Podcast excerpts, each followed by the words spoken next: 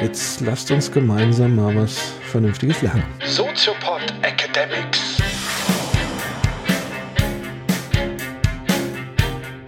Erklär's mir so, dass auch ich Vollidiot verstehe. Das ist so wie immer eigentlich. So wie immer. Ah. Soziopod Academics. Ja, hallo und herzlich willkommen zur ersten Ausgabe des äh, Soziopod-Formats Academics. Ich begrüße Patrick Breitenbach natürlich wie immer. Hallo und äh, neben mir Professor Dr. Nils Köbel.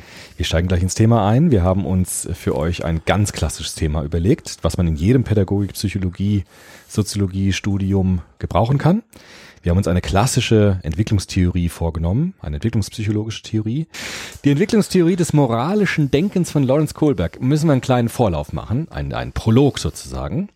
Wir müssen uns erstmal anschauen, aus welcher Richtung kommt dieser Lawrence Kohlberg. Ein amerikanischer Psychologe und Erziehungswissenschaftler, hat gelebt von 1927 bis 1987.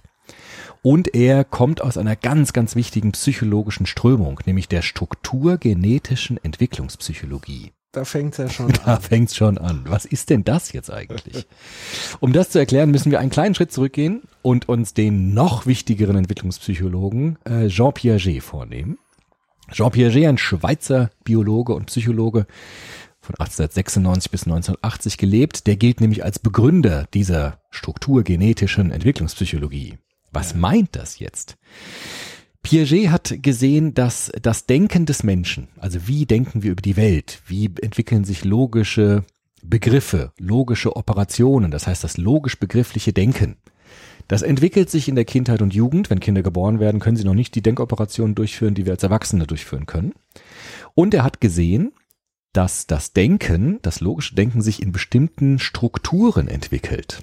Vielleicht ganz kurz, bevor du das äh, tatsächlich hast du ein griffiges Beispiel für logisches Denken. Ja, also Piaget hat wunderbare Experimente gemacht mit Kindern. Kann man auch auf YouTube sich anschauen, gibt's tolle Filme zu. Kann man auch zu Hause nachmachen. Kann man nachmachen, ist sehr interessant.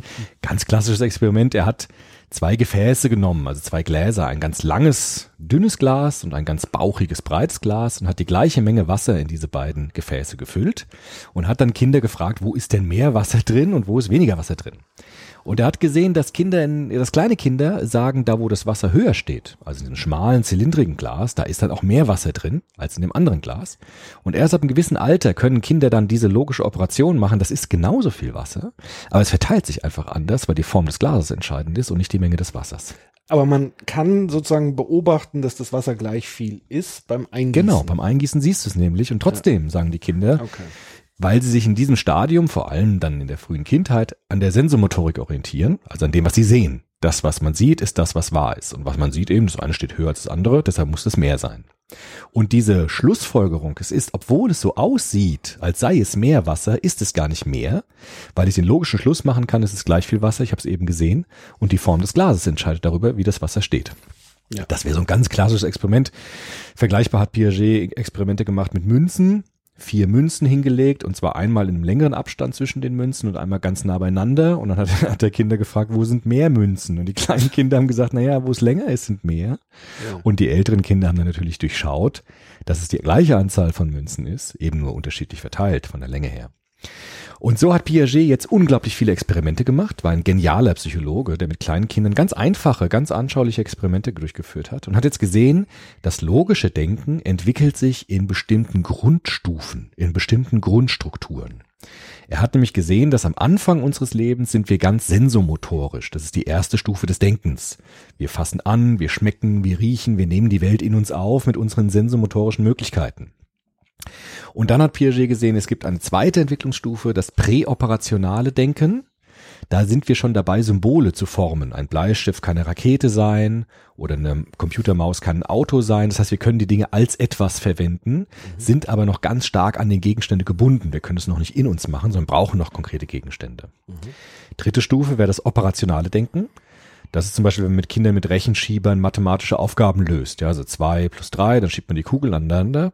Wird abstrakter, wird auch schon etwas ähm, abgehobener, das Denken, bleibt aber noch an konkrete Anschauungen gebunden. Und die vierte, letzte, vollendete Stufe des Denkens ist dann das hypothetische oder das formale Denken, wo ich gar keine Anschauung mehr brauche, sondern wo ich alle mathematischen Lösungen in meinem Geist herstellen kann und wo ich gar keine Gegenstände mehr brauche, sondern alles in mir errichten kann. Also das heißt, die letzte Stufe wäre sowas wie Kopfrechnen Ja, kann man und sagen. die Stufe davor wäre sowas mit Finger noch benutzt. Genau. Und, äh, Oder Kopfrechnen zumindest dann nur noch im Kopf auch komplexere Ja. ähm, Rechnungen vornehmen zu können. ja gut, aber ohne, sag ich mal jetzt, Ohne Hilfsmittel, Hilfsmittel genau. Objekte, Genau. sondern das Ja. rein aus dem Denken heraus. Genau. Zum Beispiel dieses Experiment mit den Münzen. Das brauche ich dir jetzt gar nicht mehr zu zeigen, sondern du kannst es in deinem Kopf herstellen, dieses Ja. Experiment. Und das ist eben dieses formale Das können Kinder nicht. hypothetische Denken. Das können Kinder erst ab einem gewissen Alter. Gibt es Erwachsene, die das nicht können? Die allermeisten Erwachsenen können das. Also im Ja. Rahmen einer nicht pathologischen Entwicklung ist das Denken in seiner Struktur so mit dem 16. Lebensjahr vollendet. Okay. Dann kommen natürlich Inhalte ohne, ohne Ende. Das hat ja nie, hört nie auf. Nur die Art des Denkens, das ist dann zur Vollendung gereift, könnte man sagen. Ja. Und Piaget hat das Entwickler, diese Entwicklungstheorie strukturgenetisch genannt, weil die Strukturen sich gewissermaßen von innen heraus selbstständig entwickeln im Kind. Das heißt, es ist Auf nicht mehr genetischer Basis. so eine Art genetischer Basis. Also wenn ich Kindern Anregungsbedingungen gebe, sie normal sich entwickeln lassen, dann kommen diese Stufen des Denkens in einem bestimmten Alter automatisch. Das ist nicht einfach nur gelernt im Sinne von ich prügel es dir ein, sondern sie kommen genetisch sozusagen aus der Struktur des Denkens, die sich von innen heraus entfaltet. Und das war eine große Revolution gegenüber den Konditionspsychologen der damaligen Zeit, weil die gesagt haben, naja, wir konditionieren Kinder, wir bringen ihnen was bei durch, durch Reizreaktionskopplung. Und Piaget hat gesagt, Moment mal, also die Kinder entwickeln sich ja. Und die entwickeln sich nicht in dem Sinne, dass sie einfach alles nehmen, was wir ihnen sagen, sondern sie haben bestimmte Strukturen, die sich herausbilden in bestimmten Altersgruppen. Und das ist ein Prozess, der gar nicht so sehr äh, von uns abhängig ist, sondern eher sich von selbst entwickelt, wenn Kinder normal aufwachsen, Interaktionen haben, Gegenstände haben, die sie erkunden können, dann entwickelt sich das Denken automatisch. Und dazu brauchst du jetzt gar nicht jemanden, einen schlauen Psychologen, der konditioniert. Also eher eine Entfaltung des Denkens und kein, kein Machen des Denkens. Könnte man sich vielleicht so ein bisschen metaphorisch vorstellen wie so ein äh, Raketenabschuss? Ja? Also es gibt ja so verschiedene Module. Genau, so, dann Sprengung, ja genau, ja, ja, genau. Schönes Und, Bild. und ja. dann abfallen Sehr und schön, dann genau. die nächste. Also das ist ja sozusagen Ja. vorprogrammiert. Genau. Und ab Und am Ende Höhe. bin ich dann im Orbit. Ja, ja, ein schönes Beispiel. Okay. Nur würde man da noch ergänzen, die früheren Zündstufen, die fallen nicht ab, sondern die bleiben bestehen. Es kommt eine neue dazu quasi. Okay. Weil auch wir sind ja, wenn wir erwachsen sind, immer noch fähig, sensomotorisch zu denken. Mhm. Also auch wir haben ja, oder Rechenschiebe benutzen wir ja auch manchmal noch oder zählen mit den Fingern. Wir können auf alle Stufen zurückgreifen. Aber die höchste Stufe braucht das nicht mehr, aber alles vorher ist noch da und wird nicht gewissermaßen abge, abgelegt, wenn es nichts Höheres sich entwickelt hat. Ist das andere auch einfacher? Also das Sensomotorische? Klar, weil es ja viel länger da ist. Das ist ja viel älter. Das Sensomotorisch ist ja schon direkt da, wenn wir geboren werden. Fast. Also entwickelt Aber sich gut, das andere muss ja trotzdem Vorteil haben. Der Vorteil Ja, liegt dann viel schneller. wahrscheinlich komplex, also zum Komplexer einen und Komplexität schneller, ist höher und schneller tatsächlich. viel schneller. Ja, du musst ja nicht mehr mit dem Finger zählen. Du kannst ja dann die komplexen Sachen, wie mit dem Experiment. Das ging jetzt so schnell mit den Münzen. Wenn ich das jetzt hätte aufbauen müssen, Ja. das ist ja alles viel komplexer. Und so sage ich, stell dir vor, dass das, zack, zack, fertig. Ja. Wir haben ja Hochleistungsrechner in uns, die natürlich unglaublich ausgereift sind in dem Struktur des Denkens. Mhm. Jetzt hat Piaget auch in, unter, diesem, unter diesem Paradigma der Strukturgenetik, also des Herausbildens von Strukturen des Denkens, auch das moralische Denken untersucht. Bei Ja. Kindern. Wie denken Kinder eigentlich über Moral? Interessante Frage. Früher, vor Piaget hat man gesagt, die werden konditioniert mit Belohnung, Bestrafung, fertig aus und dann wird Moral reingeprügelt. Und Piaget hat gesagt, so ist das überhaupt nicht. Er hat nämlich wieder Kinder beobachtet, sehr interessanterweise, beim Murmelspiel zum Beispiel. Ja, also Kinder Vielleicht beobachtet. musst du den Jüngeren zuschauen. Was sind Murmeln? Was sind eigentlich Also, Murmeln sind ja diese kleinen Glaskugeln und mit denen kann man Spiele spielen. Zum Beispiel, ich, wer kann die Murmel am nächsten an die Wand werfen? Ich habe das früher noch gespielt. Ich auch. Gibt's bestimmt immer noch. Ich weiß nicht. Vielleicht als äh, Computerspiel. Murmeln noch zu kaufen. Na aber klar. vielleicht äh, gibt's dann eher so, äh, wir haben dann auch so Fußballkärtchen geworfen. und Ja, so. ähnlich. Also, Was man da macht, ist ja egal, aber Piaget hatte das klassische Murmelspiel noch im Sinn und hat Kinder beobachtet, wie spielen die eigentlich? Und hat er gesehen, interessant ist, dass Kinder sich selbst Regeln geben. Die brauchen gar keine Erwachsenen, die ihnen das zeigen oder sagen, wenn du das so machst, ist richtig, wenn du so machst, ist falsch. Sondern Kinder sind so bis zum vierten, fünften Lebensjahr, also in, der, in dem Kindergartenalter, haben die Regeln beim Spielen und die sind unveränderlich. Die sagen, wir spielen Murmeln und das heißt, wir haben eine Regel, zum Beispiel, dass wer kann am nächsten an die Wand werfen, die Murmel, und die sind unveränderlich. Das sind keine Vereinbarungen, die wir untereinander treffen, sagen die Kinder, sondern die sind gewissermaßen von einer un, unangreifbaren Autorität gesetzt worden. Das ist so. Du aber spielst sicher, falsch. Dass, dass die nirgendwo herkommen. Ja, die kommen schon irgendwo her. Na, das natürlich schon. Große Bruder, Natürlich, die haben die irgendwo her. Okay. Nur die Geltung der Norm, also die Geltung der Regel, die wird bei den Kindern in dem Alter vollkommen festgesetzt. Und es gibt auch kein Rütteln an dieser Regel. So, Also das heißt eher, dass Kinder sehr früh begreifen, was Regeln sind Ja. und sie sich vor allen Dingen freiwillig daran halten. freiwillig und aber auch, dass es so Autoritäten gibt, die das setzen. Ja, du spielst Unter den falsch Kindern. unter den Kindern. Ja. Die sagen, du spielst falsch Murmeln, wenn du es so machst. Und es gibt Ja. auch keine Spielräume bei den Regeln. Weil sie sagen, das Murmelspiel ist so. Und wenn du das nicht spielst, bist du doof. Oder du kannst es dann gar nicht. Du spielst Ja. falsch. Du bist böse. Du spielst ja gar nicht richtig Murmeln. Piaget hat gesehen, jetzt gibt es einen Entwicklungsschritt so im Grundschulalter. Wenn die dann sechs, sieben, acht Jahre alt werden, die Kinder, dann verändert sich was Grundlegendes. Weil dann beginnen Kinder zu begreifen, dass Spielregeln, wie zum Beispiel ein Murmelspiel, sind Vereinbarungen. Die kann man auch ändern. Ja. Wir einigen uns darauf, wir spielen heute mal anders Murmeln. Wir machen uns selbst Regeln, die vielleicht anders sind als die, die wir vorher hatten. Beziehungsweise der, ähm, die Nichtwissenden und Ja. derjenige, der sozusagen die Führung übernimmt Ja. und die Regeln erzählt, er kann ja Regeln erfinden. wie er Kann auch- genau, kann auch Regeln ändern. Regeln sind halt so. Sind halt so. Genau. Und ich finde es viel besser, wir machen es so und so. Und dann, wenn er, wenn es irgendwie ankommt, dann wird es auch verändert. Also selbst da kann man dann schon sehen, es gibt autokratische, Ja. diktatorische Genau, äh, genau, Methodiken und aber auch die demokratische, Genau. wo man sagt, lasst uns doch darauf einigen, Genau. das so zu machen. Und so sagt Piaget, sind wir in unserer Entwicklung sogar. Also wir haben gewissermaßen so ein Stadium der festen Autorität, sagt Piaget. Und wenn wir älter werden, können wir erkennen, dass Regeln Vereinbarungen sind und dann wird es flexibler, dann wird es auch aushandelbar. Und so hat er jetzt zwei Stufen des moralischen Denkens bei Kindern unterschieden, nämlich das Stadium der Heteronomie, wie er das nennt. Die Regeln sind gesetzt, die sind in Stein gemeißelt, wie du immer so schön sagst, ja. Die sind unveränderlich. Und das zweite Stadium, das beginnt dann so im Grundschulalter, so mit sechs, sieben Jahren, ist das Stadium der Autonomie, Ja. wo man dann selbst Regeln verändern kann oder auch Regeln hinterfragen kann. Ja, wir, du spielst vielleicht gar nicht falsch, du spielst vielleicht anders. Und wir gucken mal, ob wir die Regeln vielleicht zusammen machen können, sodass sie uns am ehesten entsprechen. Und so hat er gesagt, so das war so die erstes Antasten an eine Entwicklungstheorie des moralischen Denkens. Er hat gesagt, es gibt so zwei Stufen, die Stufe der Heteronomie und die Stufe der Autonomie. Und die, das kippt so mit dem Grundschulalter. Heteronomie, Wortstamm, also heterogen, Heteronom, ja. also verschieden. Ja, von außen. also heteronom heißt von außen ge- gesetzt, ja, von außen gesetzt Okay. und autonom selbst gesetzt. Ja.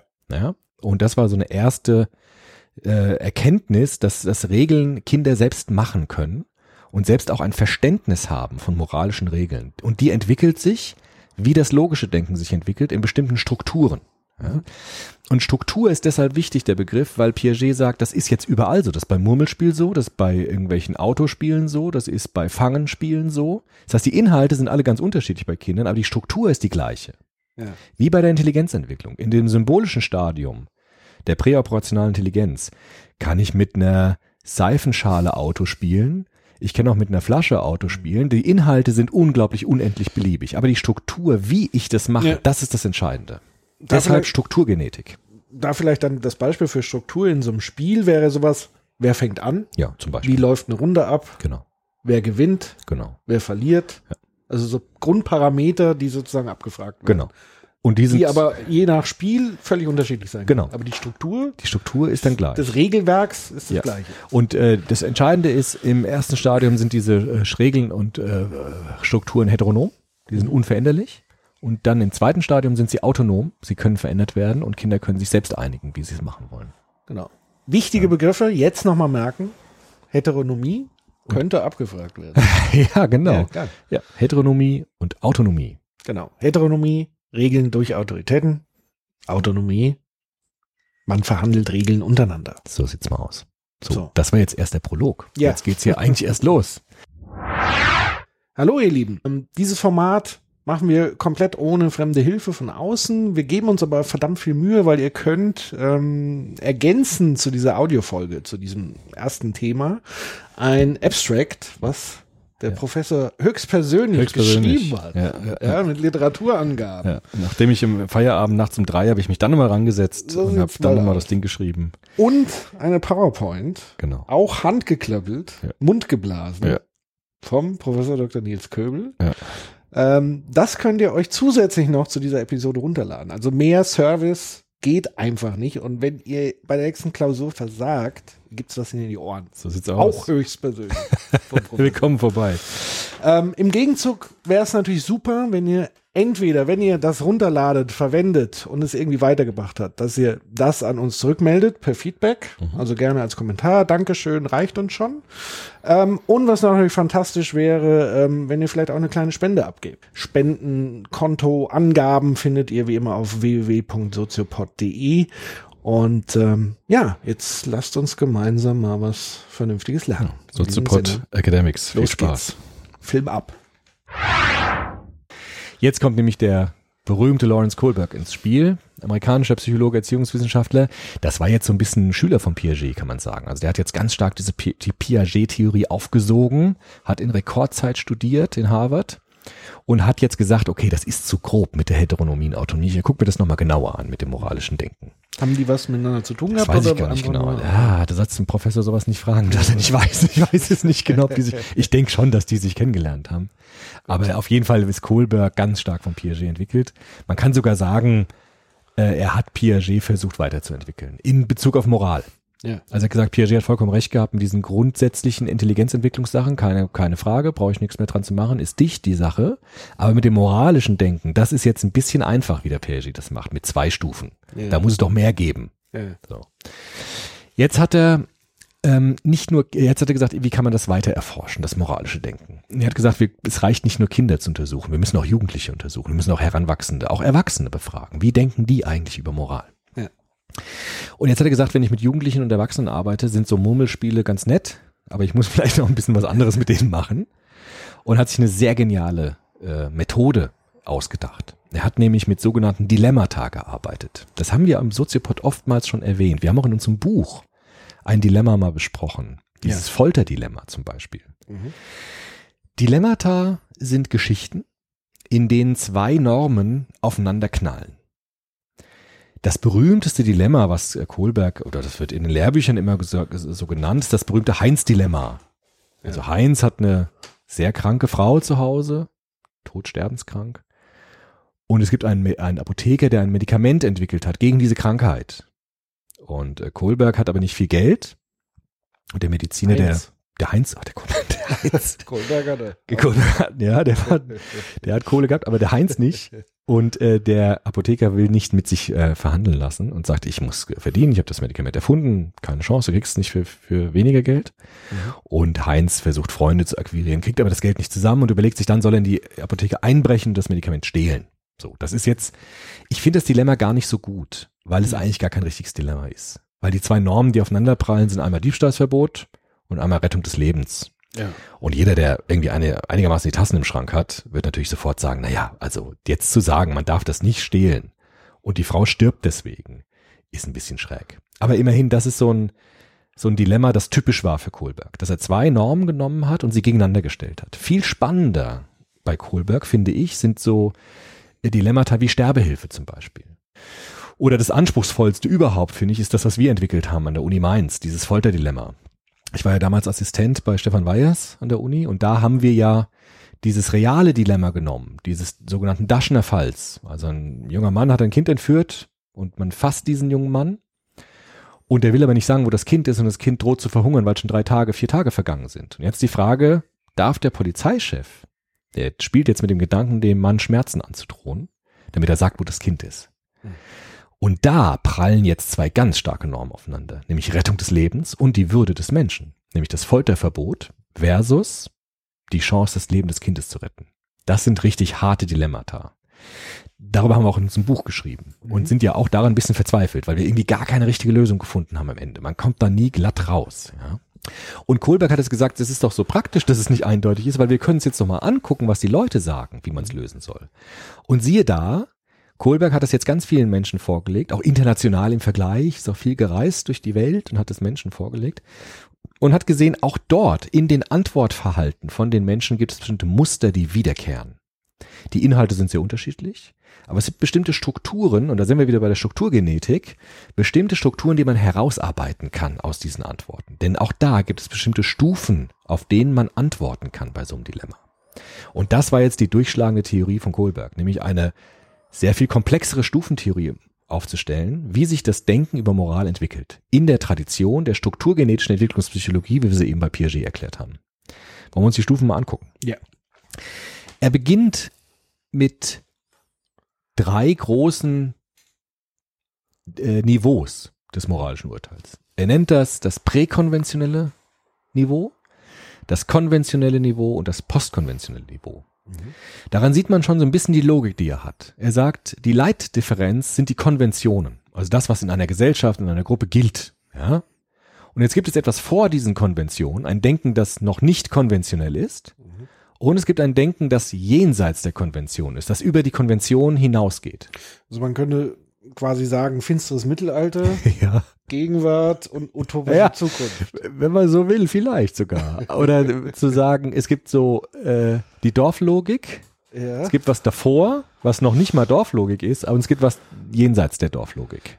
Bildet sich das auch so ein bisschen in so einer gaußschen Glockenkurve Ja, ja, ab, dass sehr man sagt, genau. das Konventionelle Ist ist, das das, weit meist- verbreitet. Ja, genau so ist es. Mittelmaß. Ja, so ist es. Genau so eine Kurve hat er nämlich auch gezeichnet. Die meisten sind so konventionell, so wie wir halt sind, ja. Die meisten Menschen machen das, was in einer Gesellschaft, in der sie leben, in der Gruppe, in der sie leben, normal ist. Ja. Es gibt auch Menschen, die darüber hinausdenken können. Es gibt auch Menschen, die, darun- die dahinter zurückbleiben. Aber was meint er denn mit konventionell tatsächlich? Also wie definiert er das? Gucken wir uns gleich an. Okay. Jetzt hat er nämlich schlauerweise, der hat, das wäre jetzt ja viel zu einfach für Kohlberg zu sagen, es gibt so drei Niveaus, ja, Ja. sondern jedes Niveau hat jetzt zwei Stufen. Mhm. Also zwei Unterstufen, könnte man sagen. Gucken wir uns das präkonventionelle Moralniveau an. Ja. Stufe eins ist die einfachste moralische Lösung, die ich finde. Nämlich Orientierung an Belohnung und Bestrafung. So, ja, Mittelalter. Ja, genau. Oder auch, oder auch ganz kleine Kinder halt. Ne? Ja. Also ich darf das, weil die Mama es erlaubt hat. Ich darf das nicht, weil die Mama sonst böse wird. Genau. Ich mache das mit Studenten oftmals an so einem ganz einfachen Szenario, wo es ganz griffig wird. Diebstahl, ja? Mhm. Die Frage, warum ist Diebst warum darf man nichts stehlen? Mhm. Auch da kann man eine Geschichte erzählen, haben wir uns auch in Mainz ausgedacht. Der Paul, haben wir das genannt, mag seine Lieblingsband und will die neueste CD. Das war auch schon vor zehn Jahren. Es gibt ja gar keine CDs mehr, ja. Nee. Aber damals gab's die noch. Und er geht ins Kaufhaus, sieht die neueste CD, seine Lieblingsband hat kein Geld dabei und es ist keiner da. Der guckt und der überlegt sich, ach komm, nimm sie doch einfach mit. Es merkt doch eh keiner. Ja. So. Da war das illegale Downloaden schon wesentlich Ja. einfacher, ne? Stimmt, ja, ja, genau. Nur damals war das, wie gesagt, wir, Ja, wir sind Anfang der 2000er, da war das noch nicht so. Jetzt die Frage, warum darf der Paul das nicht? Warum eigentlich nicht? Ja, das ist eine interessante Frage. Warum darf der die CD nicht stehlen? Wieso eigentlich nicht? So, und jetzt ich gibt's. war das, äh, rhetorisch? ich, nein, ich meine, jetzt war rhetorisch, weil Weil sonst würden wir abdriften in die Frage, wann ist überhaupt so eine Idee wie Eigentum entstanden? Da sind die wir schon. Voraussetzung Ja, dafür wäre, Ja, das ja, moralisch zu. ja, aber oder? da sind wir schon als auf hohen Stufen. Wenn du jetzt so anfängst, sind wir schon ganz okay. schnell ganz Gut, oben. Dann bleiben wir erstmal ganz Bleiben wir erstmal unten. Weil die Frage ist ja schon erstmal erstmal kontraintuitiv. Warum darf man jetzt stehlen? Blöde Frage, darfst halt nicht stehlen. Aber überleg mal, warum eigentlich nicht? Das haben wir Jugendliche gefragt. Ich habe Ja. ja damals als Assistent die ganzen Interviews machen müssen, weil mein Professor macht das ja nicht selbst. ich musste mit dem Tonband durch die Gegend laufen, haben ganz viele Leute gefragt. Und ich habe denen immer die Frage gestellt, versuch doch einfach mal drüber nachzudenken, warum darf man das eigentlich nicht? So. Ja. Auf der ersten Stufe würde jemand sagen, na ja, der darf die CD nicht, die CD nicht stehlen, weil wenn der erwischt wird, wird er bestraft. Ja. Ja, Bestrafung, äh, Orientierung an Belohnung, Bestrafung. Ich würde sagen, wenn er damit durchkommt, na super, hat er es doch geschafft, wunderbar.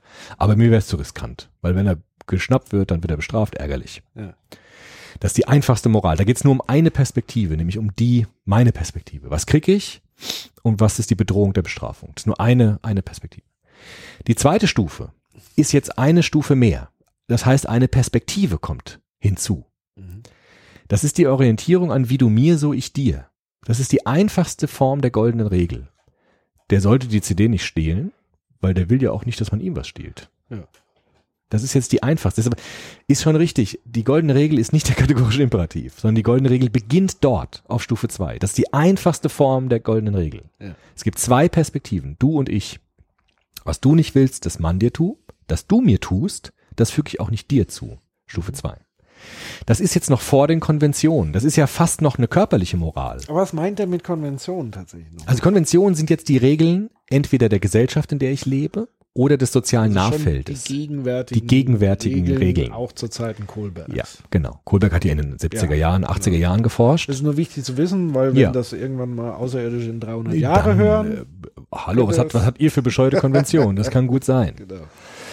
Das alles ist noch vorkonventionell, die Stufe 1, die Stufe 2. Ja. Jetzt kommen wir auf Stufe 3 und wir betreten den Bereich der konventionellen Moral. Das heißt, die Regeln so wie sie sind. Jetzt gibt's da auch zwei Stufen natürlich. Es gibt eine kleine konventionelle Moral.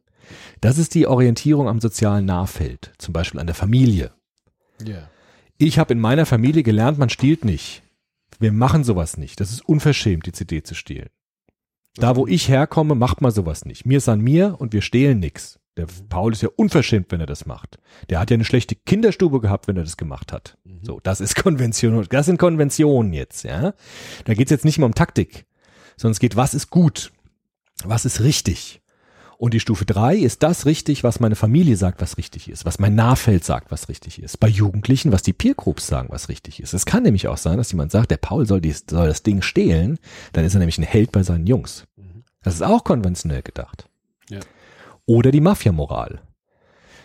Du musst mal aufsteigen im Clan, deshalb mach mal, dreh mal eine Nummer. Versuch's mal mit der CD. Da hast du schon ersten Schritt beim Paten, da wird er sagen, ah, nicht schlecht für den Anfang. Auch konventionell, auch Stufe 3. Ja, das ist alles Stufe 3. Das heißt, die erste konventionelle Stufe ist die Konvention, die ich in meinem unmittelbaren Feld vorfinde, die mir direkt begegnen. Jetzt geht's die Stufe 4, sind jetzt die Konventionen auf der systemischen Ebene. Jetzt wird's komplizierter. Jetzt sagt jemand, der Paul darf die CD nicht stehlen, weil, wenn das jeder machen würde, dann würde unser Wirtschaftssystem zusammenbrechen. Diese Regeln sind dazu da, diese Gesetze, damit diese Gesellschaft stabil bleibt. Und nur dann wird sie stabil bleiben, wenn sich die Menschen an die Gesetze halten. Wenn jetzt jeder irgendwie CDs mitnehmen würde oder was stehlen würde, würde die Stabilität der Gesellschaft bedroht werden. Das ist jetzt auch konventionell gedacht, aber nur im größeren Rahmen. Wäre das dann nicht schon die Weiterentwicklung der goldenen Regel? Das ist wieder Also, goldene Die Regel. Basis ja. ist ja schon goldene Regel, wenn das jeder, also ja, ne, genau. Tu ich nicht- das, was du nicht willst, das man tun. Jetzt können wir Aber die goldene Regel. Maxime, Ja, ja, noch nicht ganz. Wir Okay, sind noch nicht bei. Kant. Aber jetzt könnten wir sagen, das, was du nicht willst, dass die Alle anderen, tun. die anderen dir antun, anderen tun. das sollst du auch den allen anderen nicht antun. Okay. Weißt du, das ist jetzt die goldene Regel auf Stufe 4. Auf Stufe 2 war die goldene Regel nur ich und du. Ja, Und jetzt heißt es ich und wir. ja. Das ist auch die goldene Regel, nur jetzt auf einem höheren Strukturniveau. Mhm. Da sind zum Beispiel sehr viele auf Stufe 4. Ja. Also auch sehr viele jetzt einfache Politiker zum Beispiel sind da drauf. Die haben so eine Law and Order Moral. Ja, die sagen, wir haben Gesetze, wir brauchen Gesetze, damit das irgendwie der Laden läuft, damit die Gesellschaft nicht, äh, nicht durcheinander kommt, damit das Ding nicht uns die Ohren fliegt. Wir brauchen Regeln, wir brauchen Gesetze, wir brauchen Moral. Aber interessanterweise brauchen die Gesetze ja wiederum Belohnung und Bestrafung. Sonst Ja, funktionieren Die sie sind Sanktionen, die sind trotzdem, genau, das sagt der Kohlberg auch. Wir, jede Stufe, wenn wir eine neue Stufe erreichen im Laufe unseres Lebens, ist die Stufe drunter nicht weg. Ja. sondern ich kann nämlich einen, der auf Stufe 4 ist, auch mit Stufe 1 bestrafen. Und ich kann, da greift die Regel dann auch. Du wirst bestraft, wenn du das tust. Das ist ja nicht aufgehoben dadurch. Nur die Begründung, Ja. die wird komplexer. Aber die unten drunter sind ja alle noch da. Das heißt, wieder zurück zu Piaget und sein Ja. Münzenbeispiel. Ja. Wenn jemand die Münzen auf den Tisch legt, wäre Belohnung und Bestrafung. Allein mir das vorzustellen, wäre eigentlich jetzt äh, Ja. Ja. die höhere Ja, Stufe. das wäre schon also ein konventionell. höherer Abstraktionsgrad. Höhere Ich Abstraktionsgrad. muss nicht mehr Ich muss die nicht Strafe erfahren, Richtig, ganz genau. körperlich Ganz und genau. erwischt werden und vom Genau. Handschellen angelegt werden, sondern es reicht die Vorstellung, dass Genau. Dass es gut ist, auch wenn mich niemand bestraft. Ja. Es ist, wird nicht richtig, nur weil mich keiner bestraft. Und bei Stufe 1 ist das gut, was, wofür ich nicht bestraft werde und das schlecht, wofür ich bestraft werde. Okay. Und das ist genau der Punkt. Also die Logik der strukturgenetischen Entwicklungspsychologie des moralischen Urteils ist die höherwertige Abstraktion. Also ich kann mir das in einem größeren Rahmen vorstellen. Und was Kohlberg noch dazu getan hat, ist die Fähigkeit der Rollenübernahme. Das steigt jetzt ja auch. Ne? Es gibt eine Rolle am Anfang, dann gibt's zwei. Also ich, dann ich und du, dann ich und mein Nahfeld, dann ich und wir und dann ich und wir alle. Ja? Ja. Und diese Fähigkeit, diese Perspektiven zu übernehmen, macht das Niveau abstrakter. Ja. So, wir sind noch nicht am Ende. Nee. Hier würde man sagen, na ja, ist doch gut, wenn jemand Stufe 4 hat. Deckel drauf, wunderbar, läuft der Laden. Ja. So. Jetzt gibt's aber Leute, die noch schlauer sind. Es gibt nämlich jetzt auch Leute, die jenseits von Konventionen denken können. Die jetzt die Frage stellen, Gibt es nicht etwas ganz Universales, was diese Regel, du darfst nicht stehlen, begründen kann? Jenseits von gesellschaftlichen Regeln, jenseits von gesellschaftlichen Normen. Und da kommt jetzt zum Beispiel der berühmte Kant ins Spiel. Der hat jetzt auch die goldene Regel gefasst, nur jetzt auf Stufe 5. Der hat nämlich gesagt, handle so, dass die Maxime deines Handelns jederzeit zugleich auch Prinzip einer allgemeinen Gesetzgebung sein können. Und das gilt jenseits von Gesellschaft. Das gilt immer, egal in welcher Gesellschaft ich bin, egal zu welcher Zeit ich geboren wurde. Das ist ein universales Gesetz, was immer Gültigkeit hat, jenseits von allen gesellschaftlichen Normen. Und das ist postkonventional gedacht. Das wird natürlich beim Thema Eigentum schwierig. Jetzt kann man anfangen zu diskutieren. Genau. Ja, genau, kann man machen. Also es gibt ja auch kantianische Sozialisten, die würden jetzt anfangen zu diskutieren. Genau. Also, weil es gibt sicherlich auch Urformen, wo es kein, also es gibt ja, heute auch Gesellschaften, wo Eigentum im Grunde Klar. genommen weniger eine Rolle spielt bei uns, auch überhaupt nicht geschützt ist und so weiter und so fort. Ähm, und in der Menschheitsgeschichte immer wieder Phasen, wo es im Grunde genommen den Begriff von Eigentum und die Vorstellung eigentlich gar nicht gab, Ja. sondern stand alles zur Verfügung, man hat getauscht, man war eher im Besitz. Oder so kollektive weiter. Besitztümer, genau. hat geteilt. Ja, ja. Ähm, genau. Aber allein sich darüber dann Gedanken zu machen. Das ist ein Zeichen für Postkonventionalität. Das ist, weil du denkst jetzt ja vollkommen hypothetisch. Wir können uns vielleicht eine Gesellschaft ausdenken, in der Eigentum obsolet wird. und ich hinterfrage die bestehenden Konventionen. Genau, genau. Du denkst über die Konvention hinaus. Und das ist jetzt dieses Postkonventionelle. Ich kann Konventionen hinterfragen. Und zwar nicht, indem ich zurückgehe. Gibt es ja auch Leute, die sagen, früher war alles besser, als wir jetzt so die komplizierten Gesetze haben, wir gehen wieder zurück ins Mittelalter. Das wäre dann wieder ein Rückschritt. Aber solche Fragen zu stellen, ist eigentlich unsere Konvention überhaupt dem Menschen angemessen oder gibt es nicht eine viel bessere Möglichkeit zusammenzuleben? Das ist jetzt über die Konvention hinaus gedacht. Und das nennt man dann postkonventionell. Ja. Da gibt es eben zwei Stufen, Stufe 5 und Stufe 6. Das wird jetzt sehr uneindeutig. Ich habe mich mit meinem Chef immer gestritten, ob Kant auf Stufe 5 oder auf Stufe 6 ist. Ich lasse das jetzt mal offen. Ich würde sagen, er ist eher auf Stufe 6 der Kant als Stufe 5. Ja, für die ist Kant halt der Endboss. Genau, für mich ist Kant immer der, der Chef, deshalb habe ich ihn immer ganz oben. Es gibt auch Leute, die sagen, der ist eher auf Stufe 5, weil Stufe 5 ist Aber wer ist dann auf Stufe 6? Buddha vielleicht Oh. oder Jesus oder so. Ja, ich weiß es nicht genau. Vielleicht hart gibt's ja noch mehr als Kant. Im ja, also Ring. Noch mehr. Da gibt's so hyper, so, so ganz krasse Moral-Leute, die noch mal mehr haben als dieses. Also die noch mal so eine Kosmologie haben der Moral, wo dann vielleicht so was Metaphysisches ins Spiel kommt oder irgendwie so. Okay. Vielleicht gibt's das auch. Aber fünf ist Orientierung an Vertragsprinzipien. Das ist ja Kant und auch Rousseau zum Beispiel. Wir haben einen Gesellschaftsvertrag. Auf den haben wir uns geeinigt. Das heißt aber nicht, dass diese Regeln in Stein gemeißelt sind, sondern sie können auch geändert werden durch demokratische Prinzipien zum Beispiel. Wir müssen auch Regeln überprüfen können, die wir äh, festgestellt haben und schauen, sind sie überhaupt noch angemessen oder müssen sie nicht verändert werden, um dem Menschen angemessener sein zu können. Ja. Und Stufe 6 dann Orientierung an übergeordneten Prinzipien. Da würde ich jetzt sagen, ist der kategorische Imperativ ist so ein übergeordnetes Prinzip. Aber da kann man auch äh, lange streiten, ob da nicht nochmal noch mal mehr dazu kommt und so weiter. Also Selbst Kohlberg hat das am Ende offen gelassen. Er hat gesagt, Stufe 6 ist nochmal etwas, was Kant mit Sicherheit hat, was aber vielleicht auch noch darüber hinaus weist, was man dann auch gar nicht mehr so als normaler Mensch versteht. Das müssen dann die Genies verstehen unter den Ethikern. Das heißt, es gibt da auch gar kein Beispiel. Es gibt da wenig empirische Beispiele. So Gandhi oder so Leute vielleicht, ja, die dann nochmal so eine, ja, gut, so eine, so eine moralische Haltung haben, die nochmal über die Vernunft hinausgeht irgendwie oder so. Das weiß ich jetzt aber auch nicht so genau. Menschenliebe.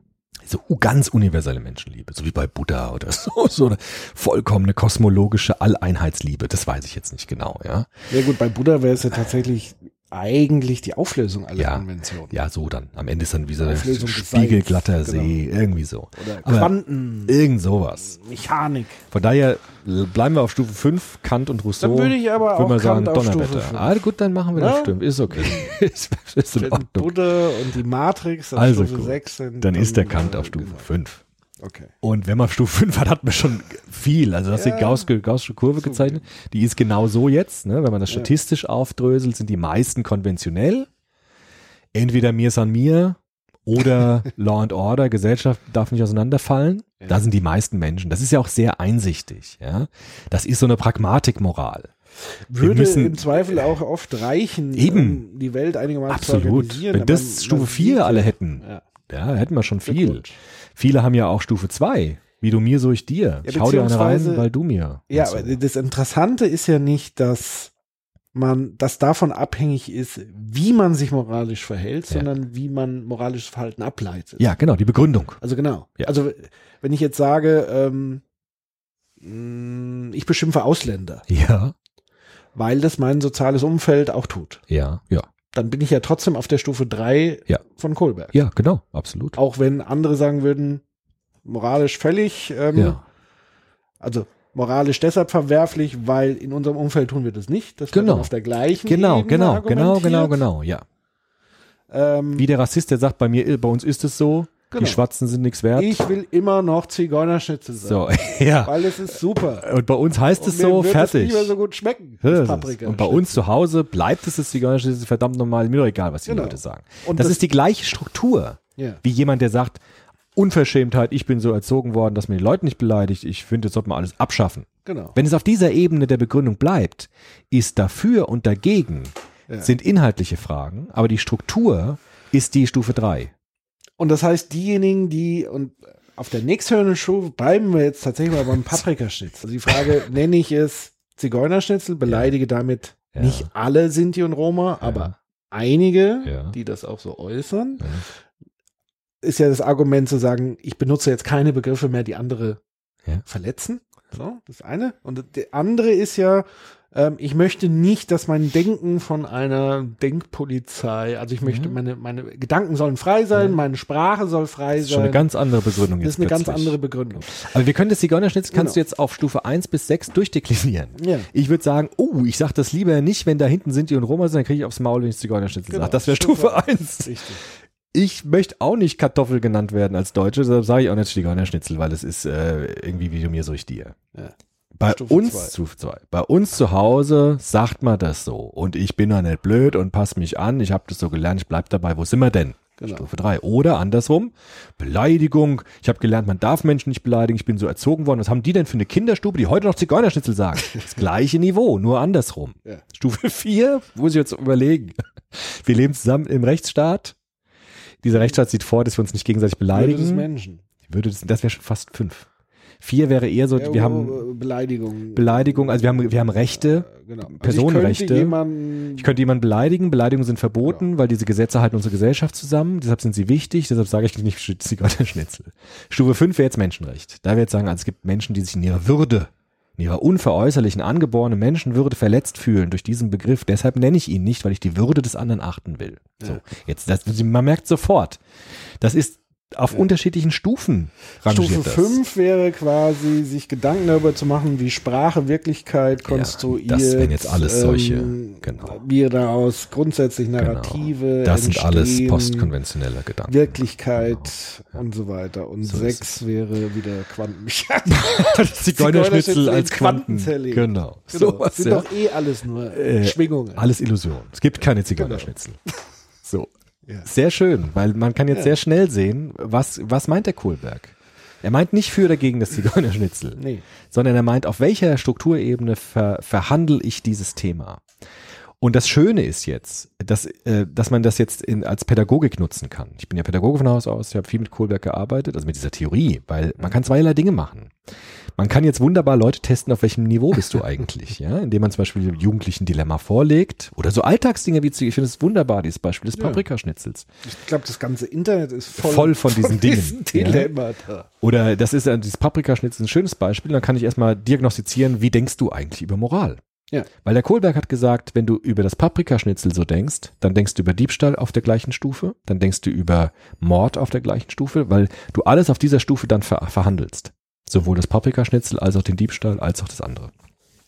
Und, und das ist jetzt noch wichtiger, man kann durch die Diskussion über das Paprikaschnitzel, kann man das Denken stimulieren.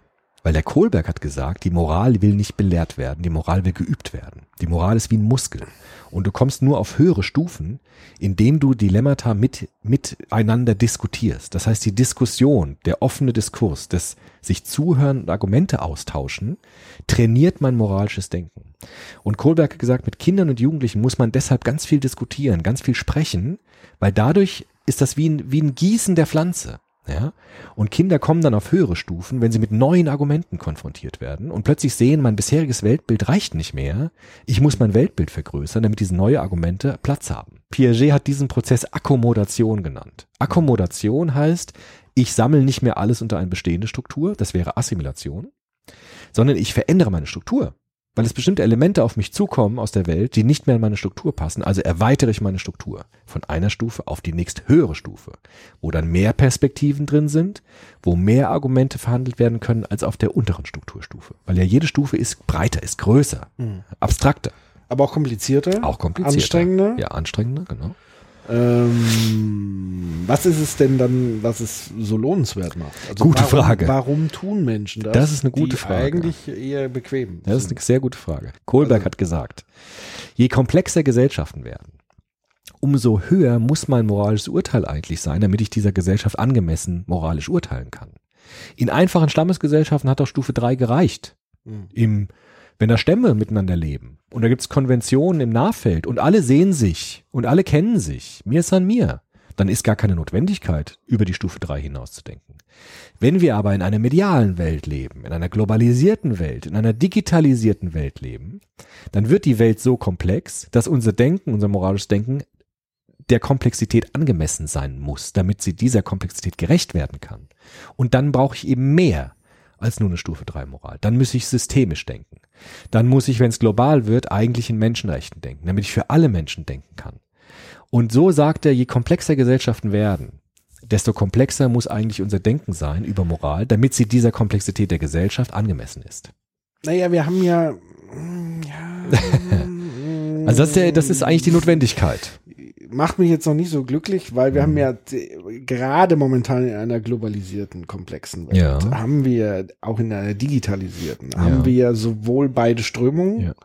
Also diejenigen, die Komplexität mit Komplexität bändigen wollen, Ja. indem sie äh, denken, erweitern, sich Anpassen, öffnen. öffnen. ja. Aber es gibt ja auch genau die Gegend, also zurück in eigentlich schon präkonventionelle Ja, Dinge rein, richtig. also eigentlich noch belohnen und bestrafen und ähm, ins autokratische, Genau. ins und so weiter, also eher das Vereinfachendere. Ja, aber ist es angemessen? Du hast ja vorhin selbst die Frage gestellt, es ist doch so anstrengend, so komplex zu denken. Deshalb sind doch viele geneigt, Ja. wieder zurückzugehen. Aber Kohlberg würde sagen, wenn wir wirklich angemessen dieser Weltgesellschaft begegnen wollen, dann brauchen wir mehr als nur die Gruppenmoral. Ja, ich glaube, dass die Funktion hat, glaube ich, viel auch mit Evolution zu tun. Ja, klar. wo es darum geht, dass eigentlich Komplexität insgesamt Ja. in der Entwicklung sich Ja. durchführt, Ja. durchsetzt. Immer stärker wird. Ja, Das andere sind halt kurzfristige Gegenbewegungen, ja genau, so könnte man die sagen. aber auch nicht lange anhalten, weil sie halt so dumm sind. aber immer wieder auch kommen, weil aber sie so schnell sind, so verführbar sind. So ein bisschen wie äh, der eine aufs Gas, der andere auf die Bremse. So, genau.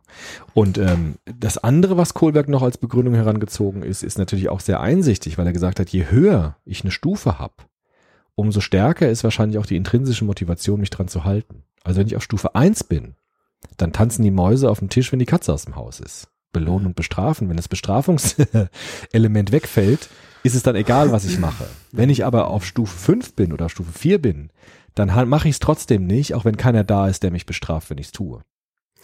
Ja. Weißt du? Also wenn, die, wenn es abstrakter wird, dann kann ich es trotzdem sagen, ich mach's nicht, auch wenn jetzt kein Polizist an der Ecke steht und mich sieht.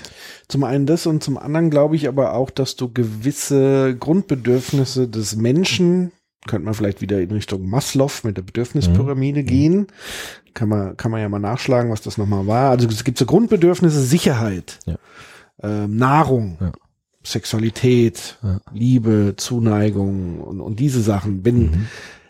das Theorie wäre erst, wenn das gegeben ist, und das ist ja bei der Maslow-Pyramide auch sehr deutlich, wo dann ist, ab, wenn das alles gesichert ist, die Basis, geht es irgendwann Richtung die höheren Dinge, Selbstverwirklichung und so weiter. Und eigentlich, so stelle ich es mir eigentlich beim Kohlberg-Modell auch vor. Mhm.